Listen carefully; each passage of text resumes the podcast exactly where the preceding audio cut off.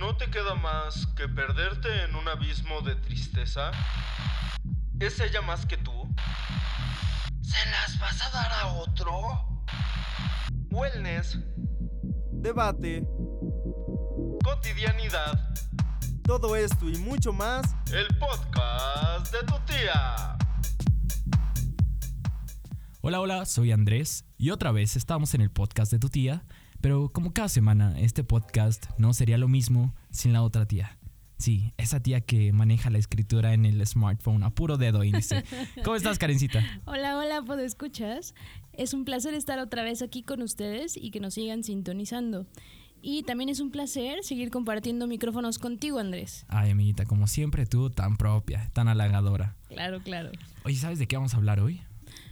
Pues tengo una idea, pero ¿por qué no les cuentas a nuestros podescuchas? Bueno, les cuento que de lo que vamos a hablar hoy, la actriz Sofía Loren lo definía como 50% lo que tú tienes y 50% lo que la gente cree que tienes. ¿Cómo ves, Karen? Uy, Sofía Loren de verdad que fue acertada al definirlo de esa manera.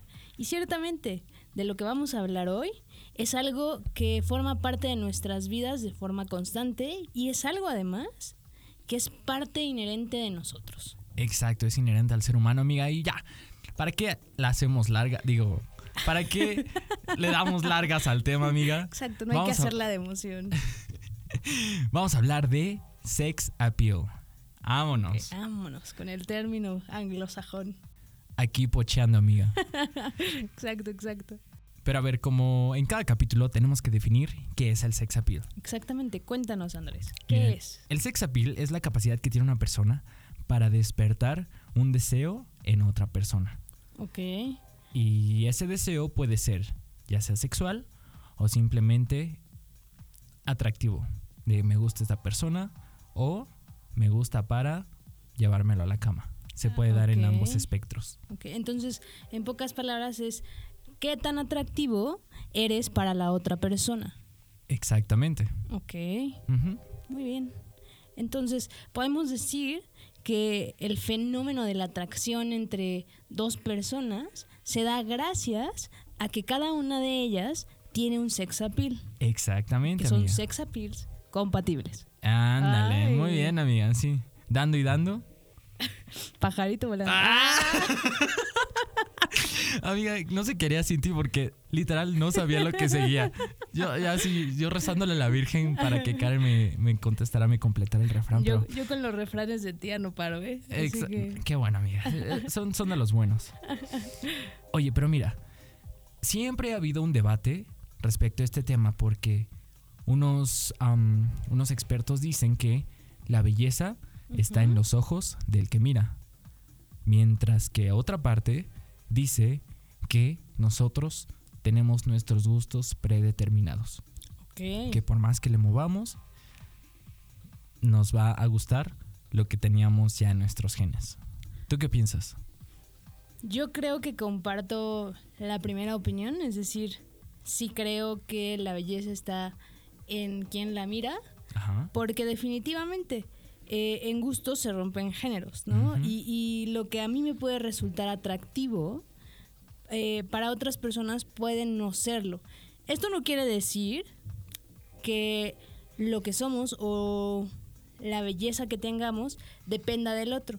Sin embargo, sí nos determina fuertemente el, el que te digan, ay, qué bonita, o, o el que de pronto no lo hagan, Ujú. sí te genera o sí te construye una imagen de ti mismo sobre tu propia belleza.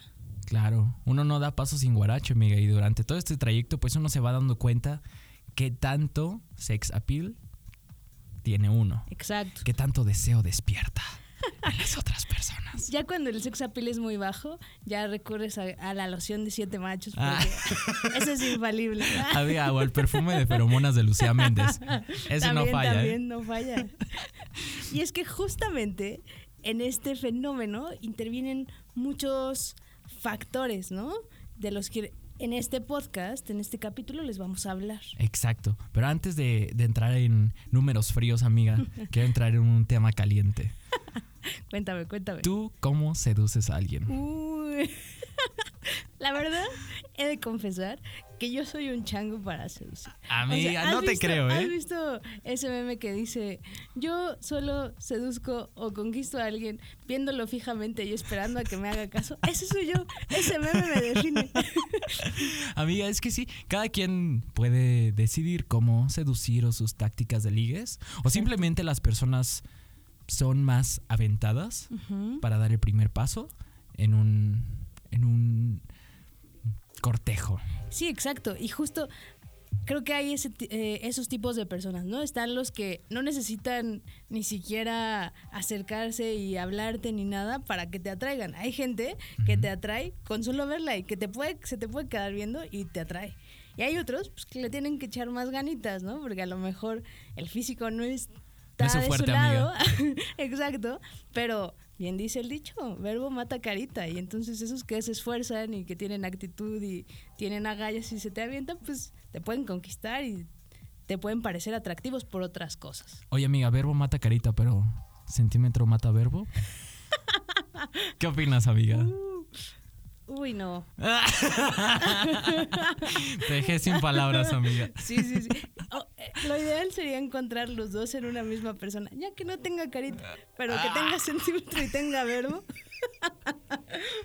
Amiga, el paquete completo. Pues sí, cada quien decide cómo, cómo iniciar este juego de seducción, pero la realidad es que ese juego existe y existe en la vida diaria. Sí, y, y nos pasa a lo mejor, no, no es como que se vaya dando de pareja en pareja o de relación en relación que vayamos teniendo. En realidad, eh, en la vida diaria y en el día a día, nos sentimos atraídos por muchas personas, románticamente o no.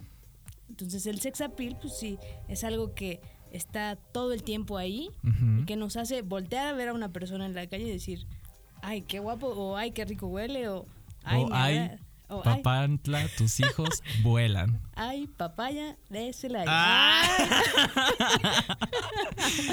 Muy buena esa, amiga. Pero, a ver, como tú lo decías al principio del podcast, hay muchos factores que intervienen en el hecho o en la decisión que uno toma cuando alguien ve a una persona. Exacto. Por ejemplo, los movimientos. ¿Sabías tú que hace tiempo se hizo un estudio en el que a un grupo de mujeres se separó en dos? Al primer grupo se le dijo, vas a caminar en esta caminadora, valga la redundancia, Ok. y nosotros vamos a la- analizar el patrón de movimiento, punto. Y al otro grupo se le dijo, vas a caminar aquí y se va a analizar qué tan sexy le pareces a un grupo de hombres. Wow. Entonces encontraron que el grupo al que les dijeron, camina X, vamos a analizar cómo caminas, caminaron normal. Ok. ¿Y a qué me refiero con normal? A que no contoneaban las caderas como lo hizo el grupo contrario. Exacto.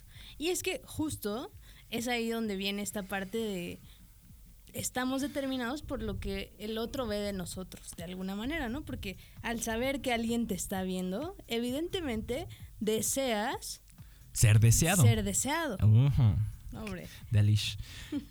Otra parte, amiga, que tenemos en cuanto a lo físico es la cara, el rostrazo. definitivamente. Tirando rostro, como decían en la prepa, amiga. Y dentro del rostro hay varios factores, aún así, que intervienen. Ejemplo, la simetría. Ejemplo, la proporción áurea. Me dejaste shook. ¿Qué es la proporción áurea? Muy buena pregunta, amiguita. La proporción áurea es aquella que existe en la naturaleza y que el resultado, si ya lo quieres en números, es 1.618. Ok, pero en rela- esta, esta relación entre qué elementos se da. Se da entre los lados de un rectángulo y existe en la arquitectura, data desde las pirámides egipcias, tienen proporción áurea, e igual en la actualidad algunos edificios se construyen con base en esta proporción áurea, porque es estética. Y, y en términos de, mm, de, De rostro. ¿qué implica? Por ejemplo, el ancho de la boca dividido entre el ancho del dorso de la nariz tiene que equivaler idealmente Ok. a 1.618. Ok. O sea que los que son muy narizones, pues no poseen esta proporción áurea. Exacto, los que tienen el dorso ancho, amiga, Pues sí. Ahí les falla y les gana en otra cosa. Sí, sí, sí. O también esta proporción se da en los ojos. ¿Sabías tú que el ancho del ojo tiene que medir lo mismo que el espacio entre los dos ojos? Ok. Entonces, ese es- son, son pequeños datos o pequeñas cosas de las que uno no está consciente cuando alguien ve a alguien que le gusta, pero que el cerebro las analiza inconscientemente. Claro. Es decir, nosotros solo vemos algo y decimos nos gusta, pero ese me gusta o, o nos gusta es me gusta porque a lo mejor es simétrico, porque a lo mejor cumple con esta proporción áurea y, y- y es justo este, esta primera impresión la que nos lleva a una primera atracción, ¿no? Exacto. Oye, amiga, ¿tú habías escuchado, por ejemplo, que las personas dicen que te gusta alguien que se parece a algún familiar tuyo? No, ¿No? Pero había escuchado que de pronto las parejas se mimetizan. Es decir, que llega un punto, o sea, te atrae a alguien que de alguna manera se parece a ti y que llega un punto en que si tú ves a una pareja, y a mí me ha tocado ver a muchos amigos que tienen a su pareja y se parecen muchísimo, tú dices, son hermanos, ¿no? ¿Se parecen físicamente? Físicamente, ajá. Eso es como un fenómeno que no conozco tan bien, pero que de manera experiencial sí he visto en, en muchas parejas de amigos. Pues sí, justamente eso estaban analizando un grupo de científicos que decían que existe un cierto impulso endogámico en nosotros al momento de buscar pareja. ¿A qué me refiero? A que nosotros buscamos caras familiares. No precisamente que estés buscando a alguien que se parezca a tu papá o a tu mamá, pero que se parezca a ti. De hecho, se hizo un estudio en el que en la pantalla de una computadora le dijeron a un grupo de personas, a ver, entre estas dos imágenes que te vamos a poner, escoge quién te parece más atractiva. Y lo único que hicieron ellos fue modificar, o sea, poner una imagen X de una persona desconocida X, Ajá. Y la otra imagen era una foto de el hombre que estaba haciendo el test, pero feminizada mediante software de computadora. ¿Y qué crees que eligieron? Supongo que la de este chico, ¿no? Exacto, eligieron su propia imagen alterada. Sí, y es que justamente al final viene un poco esto de cuando tú te ves al espejo, la mayoría de las veces te gusta lo que ves. Y como consecuencia, buscas a alguien que se parezca porque estás familiarizado con lo que ves frente al espejo, con lo que eres. Y es ahí donde viene un poco la compatibilidad. En este, en este momento estamos hablando de la compatibilidad a lo mejor en sentido físico, pero la compatibilidad se va extendiendo a otras esferas, ¿no? Claro. Y, y respecto al anterior, viene el caso, es- esta tendencia que se dio hace unos meses de, los, de las aplicaciones de Facebook en la que tú dabas acceso a tu información personal y a cambio te daban una foto tuya alterada como el, El, sexo, sexo, opuesto. contrario. Ajá. Exacto. cierto. Eh, si te fijas, pues todos decían, ay, qué guapa, o ay, sí me daba. ¿Sí? Exactamente, o sea, estamos muy familiarizados con nuestro rostro que, que de pronto no nos damos cuenta que nos parece atractivo cuando vemos algo similar. Y por eso es tan importante el rostro, porque nosotros en lo primero que nos fijamos es en el rostro, de la otra persona. Ya después de eso nos vamos a el cuerpo. El cuerpo. Y en, en cuanto al cuerpo nos fijamos en rasgos que se pueden captar en milésimas de segundo. ¿Cuáles Como- son esos rasgos? Como es la forma del cuerpo. Las mujeres tienden a tener una forma de reloj de arena, reloj de arena. mientras que los hombres tienen tendencia a tener un torso triangular, Como una pirámide invertida. invertida. Exactamente, hombros anchos, espalda ancha y abdomen o cintura un poco Estilizada. exacto, más tipo estilizado. Johnny Bravo. Ah, Ándale, justo así, amiga. Justo. Exagerado, pero sí. ok. Y estos cambios que, que moldean el cuerpo de un hombre o una mujer Ujú. se dan en la pubertad. Que justo la pubertad lo que cambia es el índice cintura-cadera y es un rasgo distintivo al momento de tú ver rápido un cuerpo femenino o un cuerpo masculino. Pues sí, con la, con la simple forma de un cuerpo puedes decir, ah, no, pues de espaldas parece hombre o de espaldas parece mujer. Y claro, de ahí viene el hecho de que de pronto hombres o mujeres que no cumplen con estas, estos modelos de cuerpo puedan llegar a ser catalogados como afeminados o como mujeres muy masculinas, que eh, en la mayoría de los casos, no digo que siempre, ni estoy generalizando, pero que pueden llegar a ser un poco rechazados o que pueden llegar a ser poco gustados por alguien más. Y hablando de gusto, amigo, ¿tú crees que a nuestros podescuchas les gusta nuestra voz? En tu caso me queda claro que sí, amiga, porque puras flores te han aventado. No, amiguito, pero si yo aprendí de alguien fue de ti, la voz del locutor. ¡Qué bárbaro! Bueno, amiga, y traía esto a colación, lo de la voz, porque esa es otra de las partes muy importantes dentro de este juego del sex appeal. ¿Por qué? Porque también a las mujeres les parece más atractivo una voz grave. Una voz grave de Aquí locutor. conquistando a nuestros podescuchas. Y a los hombres les parece atractivo una voz aguda. sí, claro. Y supongo que has escuchado este, este experimento que dice que las mujeres inconscientemente suben su tono de voz cuando están ovulando. ¿Tú sabías eso, amiga? No. Seguro sí, amiga, nada más te estás No, de haciendo lo verdad que no, interesante. no me lo sabía. Pues mira, te explico rápido. En un experimento se le pidió a un grupo de mujeres que leyeran un guion, Ok. pero se les pidió hacer esto en diferentes días de su ciclo menstrual. Ahora, se les puso, bueno, evidentemente ellos concluyeron que sí, había un cambio en el pitch de las mujeres que estaban ovulando, es decir, era un poco más agudo. Y después se les puso esta grabación a un grupo de hombres ok. y se les dijo, se les dijo y se les repitió. Se les tuvo. Di, y di, y di. bueno, se les pidió que escogieran Ajá. la voz que les parecía más, que les pareciera más atractiva. Ok. Y los hombres escogieron las voces más agudas que coincide con el hecho de que las mujeres estaban ovulando, Ovulando. que a su vez coincide con el hecho de ser mayor propensos a procrear o Claro. a dejar descendencia. ¿No? Sí, y justo esa es otra de las cosas, ¿no? El sex appeal está como muy determinado o muy marcado por esta necesidad a, a reproducirnos, a perpetuar la especie.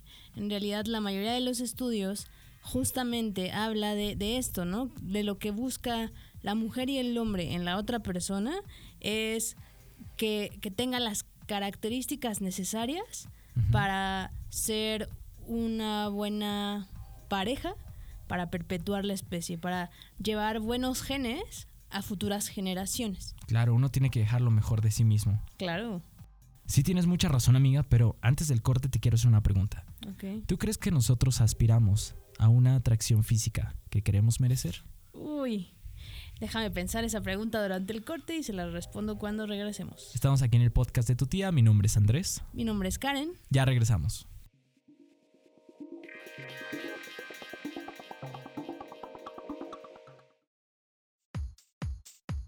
Síguele la pista a tus tías en Arroba Karen-MNOZ y en arroba García-Andrés. sí, con doble guion bajo. Les prometo que no pasan cadenitas de oración ni memes de violín. Ey, y también recuerda seguirnos en arroba podcast de tu tía. Remember, repetition is of the greatest importance.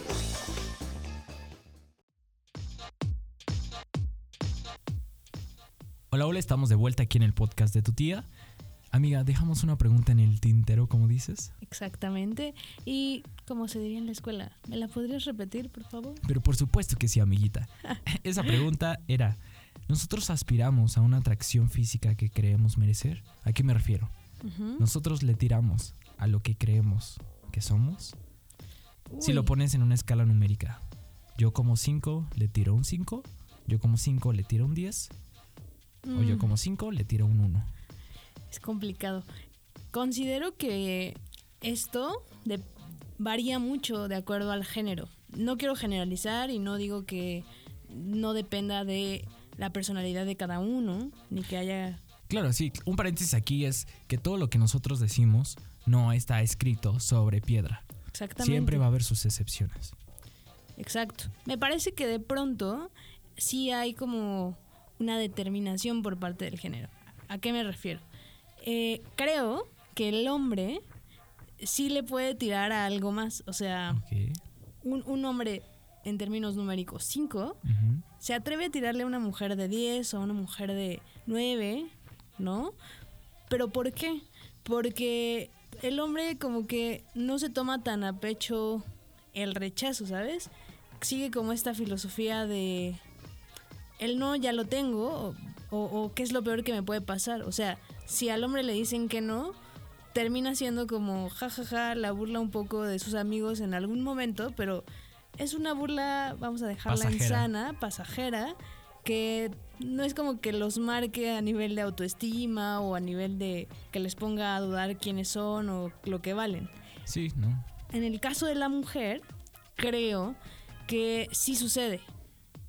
Eh, una mujer tiende a considerar, y, y lo digo a lo mejor desde una perspectiva propia y personal, tiende a considerar que tal vez un hombre de 10 pues, le va a decir que no, ¿sabes?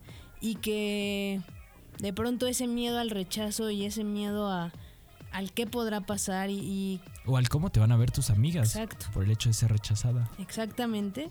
E- Eso nos hace de pronto decir, híjole, mejor le tiro a algo que empata conmigo, a un 5, un 6, O, o a uno menos. Y eso es lo que vemos constantemente, ¿no? ¿quién no ha visto a la modelo de Victoria's Secret andar con un viejo pelón? Exacto. Y, y- y ahí puede ser que intervenga todo esto que estamos hablando o otros factores, ¿no? O sea, no solo el físico. Porque hay, hay un estudio, o se han hecho estudios a nivel biológico, que dicen que el olor es determinante, ¿no?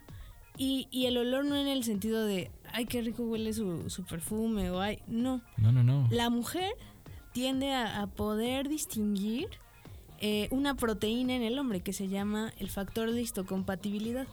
Entonces, entre Más diferente sea ese factor de histocompatibilidad. mayor atracción va a haber. Claro, ¿y esto qué se debe, amiga? Pues a que este factor lo que determina es qué células son las que pertenecen a tu cuerpo y cuáles no, ¿no? Es este factor el que nos ayuda de manera general a identificar bacterias, a identificar virus. Entonces, cuando ese factor es distinto, eso nos asegura que los genes de la otra persona no son iguales a nosotros, es decir, no va a haber un rechazo. Y esto implica, en simples palabras, que tu descendencia va a tener un mayor abanico de defensas Exactamente. Y esto inmunológicamente es favorecedor para tus hijos. Exacto, es decir, en, en pocas palabras es asegurarte de que tus hijos van a sobrevivir a la selección natural de Darwin. Exacto, a eso se refiere el hecho de que te pueda gustar inconscientemente el olor de un hombre. Que puede ser no tan atractivo físicamente, pero que a través de su olor tú dices, él es el amor de mi vida o me muero por esa persona y punto. Claro. Ahora, yo siempre sacando a flote mis experimentos, amiga.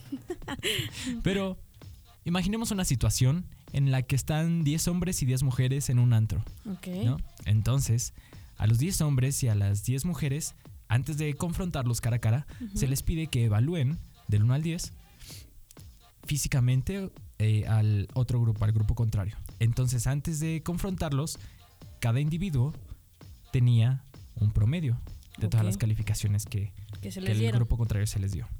Que, que lo- que el grupo contrario les dio. Y cuando los pusieron frente a frente, se les pidió que intentaran estrechar la mano con la persona que más les Atractivo les pareciera. que más atractivo les pareciera exactamente. Ok. Y bueno, ya al final se formaron 10 parejitas. Y lo interesante de esto, amiga, es que resultó que las parejas que se formaron tenían un promedio muy similar eh, de, de calificaciones que todos le habían dado. Ok. Entonces, eso nos abre la pregunta. Nosotros le tiramos algo que creemos seguro o que creemos que merecemos. Pues tomando en cuenta este experimento, entonces probablemente diría que sí, ¿no? Eh, dejando a un lado lo que comentábamos del género, de manera general, de pronto sí se nota que le tiramos a, a algo seguro, a, a algo que no nos va a rechazar y a algo que de alguna manera creemos merecer porque buscamos algo que somos. Claro, y esto bajo la premisa de un primer flechazo. Exacto. O sea, en una situación en la que conoces a una persona por primera vez, lo acabas de ver y te intentas emparejar con ella. Pero, evidentemente, las relaciones humanas no se forman con un amor a primera vista. Sí, no. Este, y ya, ahí, ahí muere, no. O sea, hay muchas cosas de trasfondo. Exacto. Cupido solo se queda en el flechazo de la primera vez, pero todo lo demás ya depende mucho de la interacción que se genera entre cada uno de nosotros o cada una de las parejas. Claro. Y hablando de esta complejidad, fuera de lo físico, yo te pregunto, ¿qué características crees que puedan compensar rasgos no atractivos? Pues creo que intervienen como factores sociales, tal vez psicológicos de la persona, ¿no? Eh, en primer lugar, si, si tú observas en la otra persona una actitud comprometida, eh, alguien que te presta atención, alguien que de pronto tiene recursos económicos, y, de- lejos de los recursos económicos, creo que se trata más bien de un reconocimiento social, de alguien que se pueda relacionar bien. Creo que todo eso compensa, ¿no? Y, y retomo el dicho, verbo mata carita. O sea, el, el que tú sepas llegarle a alguien, el que de pronto sepas hablar. El lenguaje me parece una característica muy importante en las relaciones. Entonces, mientras tú sepas llegar por ahí, creo que queda compensado lo físico, ¿no? Y, y empiezas a ser atractivo o atractiva para la otra persona por otras cuestiones que van más allá de lo físico. O sea, el reto yo creo, en primera instancia, es el, el flechazo, el, resultar atractivo de primera instancia para que después, Lo sigas enamorando, exacto, lo sigas enganchando. y- engatusando, como engatusando. dicen las tías. Exacto, y entonces se forme la relación. Sí, concuerdo contigo, amiga, porque no quiero hacer sonar a las mujeres interesadas, porque la perspectiva que le dan las mujeres a un, a un primer encuentro va más allá de lo físico. Exacto. ¿A qué me refiero? Se preocupan más por otras cosas como las aspiraciones, como el estatus social que tienen dentro de, de su círculo de amigos o incluso dentro del antro, ¿no? ¿Qué tan deseado es ese hombre Sí, en por, un- por, el, en por un las otras chicas? Exacto. literal. Sí, sí, creo que, sobre todo, vamos, sí, el reconocimiento social, porque ¿quién no se siente como atraído o quién no se siente bien cuando la pareja con la que estás es alguien que es admirado? Creo que esa es una parte importante, Y de ahí creo que viene el término de trophy wife. ¿Lo has escuchado? ¿no? Eh, Básicamente es tener una esposa trofeo como, no de adorno, pero como mérito Que se pueda presumir. por decir, mira la belleza, la escultura que tengo de esposa. Sí. ¿no? Y, y- y creo que, vamos, ese trophy wife es como ya un extremo muy, medio, muy enfermo, medio no muy sano para las relaciones, pero sí creo que, que Amiga, da- yo que quería ser trophy wife era mi, mi aspiración, ya me acabas de destrozar. No, Sale, pero- va y se acaba el podcast, vámonos. pero creo que está presente en menor grado en todas las relaciones. ¿A qué me refiero? A que es importante que admires a la persona que tienes al lado. Sí, Es decir, si, si no importa que no sea el más guapo, la más guapa, pero si lo admiras, si en esa persona encuentras ves- algo exacto, ves que, algo que es digno de admirar o algo que que es compatible con tu ideología, con tu forma de pensar. exactamente y que incluso deseas para ti, porque mucho de, de lo que vemos en la pareja es lo que queremos para nosotros mismos, por Sí. eso queremos compartir, ¿no? Entonces, me parece importantísimo que admires a la otra persona. Si no la admiras, si no la respetas, si no ves algo que vale la pena en la otra persona lejos de lo físico, pues no hay futuro en la relación. No, pues básicamente sería atrac- atracción sexual y, Y- párale de contar. Y que duraría Nada. nada. Tres O sea, acostones. exactamente. O sea, lo que dura como la, la- el éxtasis de, uy, estoy teniendo muy buen sexo y, y listo, ¿no? Pero justo el, el que puedas admirar, el que compartas ideales, el que compartas una visión de la vida o propósitos a futuro, es lo que hace que la relación salte ese primer flechazo y avance a, a otras etapas. Ay, amiga, ya me dieron ganas de enamorarme con eso que acabas de decir. Ya sé. Pero pues uno solo y devastado en el amor. Oye, amiguita, pero pasa algo. el amor se acaba. Sí, sí, sí se acaba, yo creo. Más bien, más que el Bioquímicamente, bioquímicamente el amor dura 3, 4 años, ¿no? De Exacto. 2 a 4 años es lo que postulan algunos científicos. De hecho, hay, hay estudios que, que afirman que el 80% de nuestras relaciones se acaban cinco años después. No importando si son relaciones románticas o relaciones de amistad. ¿Cómo, amiga? Oye, ya superamos esa... ah, bueno. esa bien. barrera. Ya no me preocupa, amiga. Ya. Exacto. En realidad sí se acaba, sí se acaba, pero más que el amor, el amor creo que es una construcción, ¿sabes? Lo que se acaba es el enamoramiento. Es decir, se acaba toda esta bomba de neurotransmisores y, Y de sustancias hormonas, químicas y hormonas que, que nos constituyen y que actúan en el momento de, de que Cupido nos flecha. Eso se acaba, ¿no? Y llega Es- a niveles normales. Es como decir que el amor cambia de definición. Exactamente. Evoluciona, es la palabra. Y justo, justo las parejas que evolucionan y que llegan a ese concepto de amor son las que pueden permanecer en el tiempo, pero creo que, que sí, que hay un momento en que todo llega a su fin. El amor eterno es muy difícil de encontrar. Amiga, Rocío Durcal bien no lo dijo. Ya sé. Pero bueno, descansa en paz, Rocío Durcal. En el reino de los, del Señor ha de estar en este momento escuchándonos. Sí, la gata bajo la lluvia nos representa.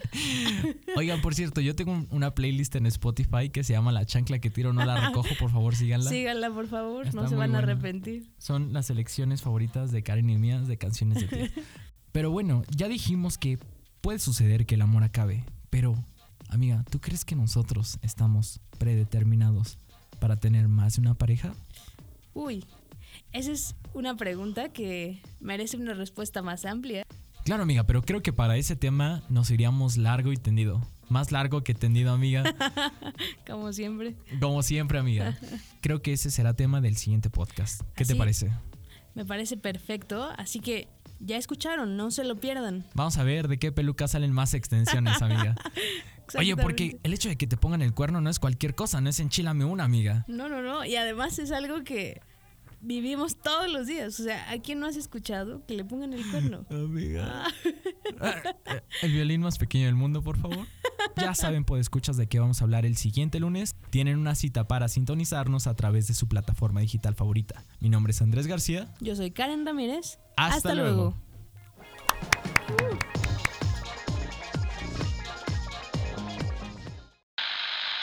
¿No te queda más que perderte en un abismo de tristeza? ¿Es ella más que tú? ¿Se las vas a dar a otro? Wellness, Debate, cotidianidad, todo esto y mucho más el podcast de tu tía.